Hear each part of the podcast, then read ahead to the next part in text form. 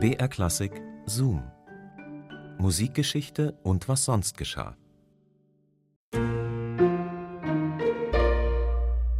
Ihr seid davon überzeugt, dass ihr irgendwas besonders gut macht oder könnt und dann präsentiert ihr dieses Können oder dieses Talent vor anderen Leuten, aber diejenigen, die das hören oder sehen, die reagieren eher verhalten oder sogar vernichtend.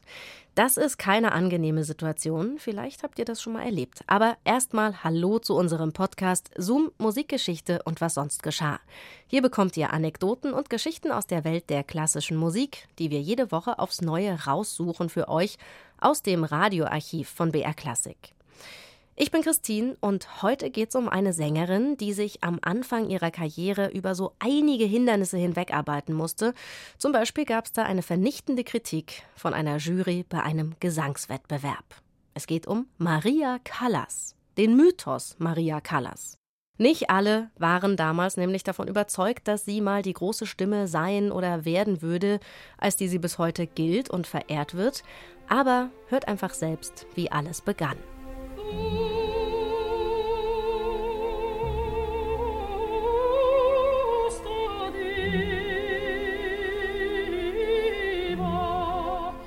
Auch die klassische Musik hat ihre Ikonen, deren Aura größer als das Leben ist. Maria Callas, die Göttliche. Nur wenige Künstler verkörpern Begriffe wie Kult und Mythos so eindringlich wie sie. Bis heute wird sie von einer großen Fangemeinde angebetet. Ihre Tonträger sind immer noch Bestseller. Was ließ die große Sängerin zu solch einem Jahrhundertphänomen werden? Der Musikjournalist Norman Lebrecht. Jede Generation bringt in der darstellenden Kunst ein oder zwei Talente hervor, die so eigenwillig sind, dass man mit ihnen nur schwer umgehen kann. Das nennt man für gewöhnlich Genie. Maria Callas war eine solche Erscheinung.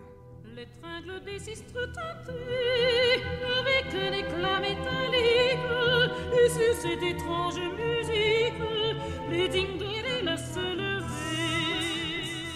Maria Anna Sophia Cecilia Callas kommt am 2. Dezember 1923 als drittes Kind der griechischen Einwandererfamilie Kalogeropoulos in New York zur Welt.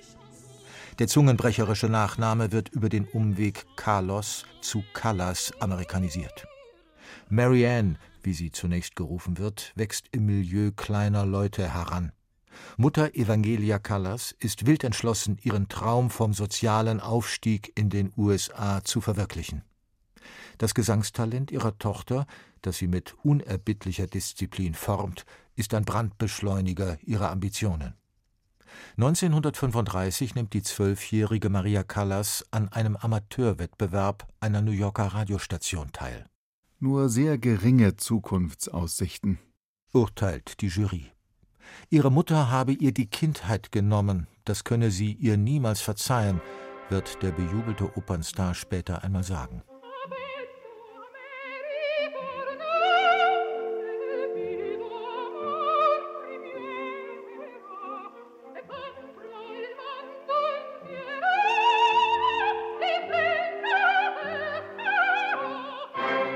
1937 trennen sich die Eltern Callas. Mutter Evangelia zieht mit ihrer Tochter zurück nach Griechenland. Dort gelingt es ihr, Maria, die eigentlich noch zu jung für ein Gesangsstudium ist, ins Nationalkonservatorium von Athen einzuschleusen. Die Fortschritte des Teenagers sind phänomenal. Innerhalb eines halben Jahres bewältigt Maria die schwersten Arien des Opernrepertoires. Ihr Debüt gibt die erst 14-jährige Sopranistin bei einer Studentenaufführung von Mascagnis Cavalleria Rusticana. Wenig später feiert sie ihren professionellen Einstand.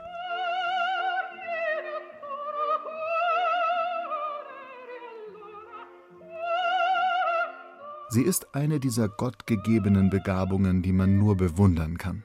Staunt die Presse. In der Regel benötigen klassische Stimmen Zeit, um sich zu entwickeln. Maria Callas ist eine Ausnahme. Im September 1945, kurz vor ihrem 22. Geburtstag, verlässt sie Griechenland, um in den USA Ruhm und Erfolg zu suchen. Da hat sie bereits 60 Mal auf einer Opernbühne gestanden. Den Grundstein für ihre Weltkarriere legt sie jedoch in Europa. 1948 singt sie an der Mailänder Scala vor. Anwesend sind der renommierte Dirigent Tullio Serafin und Francesco Siciliani, der Direktor des Hauses. Zunächst macht Maria nur einen durchwachsenen Eindruck, dann gesteht sie, sie sei zwar ein dramatischer Sopran, hätte in Athen jedoch auch Koloraturpartien studiert. Francesco Siciliani. Also sang sie eine Arie aus den Puritanern. Ich war überwältigt. Tränen rannen Seraphins Wangen herunter. Dies war eine Art Sängerin, von der man in Büchern aus dem 19. Jahrhundert liest, ein echter dramatischer Koloratursopran.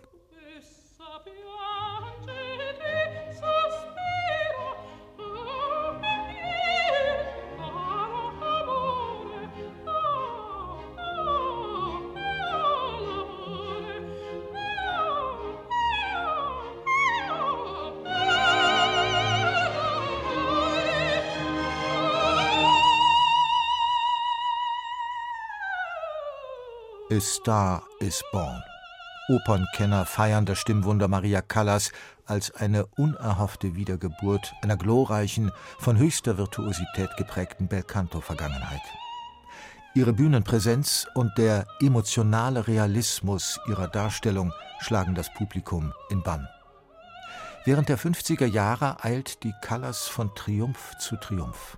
Ovationen an der Scala, glanzvolle Debüts in London, Paris und New York, ein Plattenvertrag, dessen erste Einspielung Donizettis Lucia di Lammermoor ist. Eine Dekade lang ist Maria Callas die Supernova der Klassikwelt. Ein Megastar, der auch jenseits des Feuilletons für reißerische Schlagzeilen sorgt. 1957 begegnet die Diva dem Milliardär Aristoteles Onassis – es ist eine von aufdringlichen Paparazzi-Objektiven beobachtete Liebe, die keine Erfüllung findet.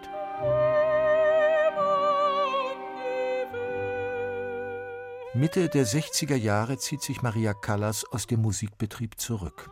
Sie ist müde und verbraucht. 1973 wagt sie ein verzweifeltes Comeback. Ihr letztes Konzert gibt La Divina im japanischen Sapporo. Der Schlussvorhang fällt unspektakulär. Niemand ist sich an diesem Abend bewusst, dass die Stimme des Jahrhunderts zum letzten Mal in Scheinwerferlicht getreten ist. Maria Callas stirbt am 16. September 1977 im Alter von 53 Jahren in Paris an einem Herzinfarkt. Der Zauber der Callas ist eine Qualität, die nur wenige Künstler besitzen.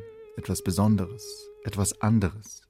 Es gibt viele gute Künstler, aber nur wenige haben diesen sechsten Sinn, diese zusätzliche Qualität, die sie vom Boden abheben und zu Halbgöttern werden lässt. Sie hatte es. Der italienische Filmregisseur Franco Zeffirelli.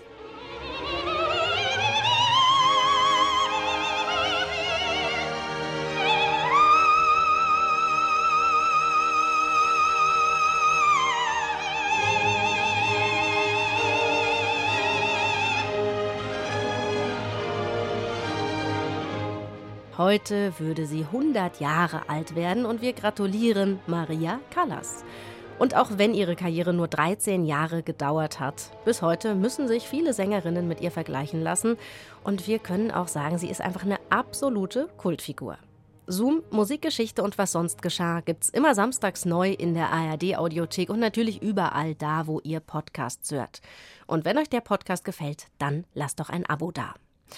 Beim nächsten Mal geht es dann auch um 13 Jahre, aber nicht um 13 Jahre Karrieredauer, sondern um 13 Jahre Altersunterschied. Und zwar zwischen Dmitri Schostakowitsch und seiner Studentin Galina Ustwolskaja. Ich glaube daran, dass die Musik von Galina Ustwolskaja weltweite Anerkennung finden wird bei allen, die der Wahrhaftigkeit in der Musik entscheidende Bedeutung beimessen. Ein Lob aus dem Mund des Lehrers für seine Lieblingsschülerin. Und Dmitri Schostakowitsch sollte Recht behalten. Sie fand Anerkennung, aber erst spät, nach dem Zusammenbruch der Sowjetunion, viele Jahre nach seinem Tod, als ihre rätselhafte Beziehung schon längst Geschichte war. Wieder eine spannende Episode aus unseren Zoom-Geschichten, also dann beim nächsten Mal. Bis dahin macht's gut, eure Christine.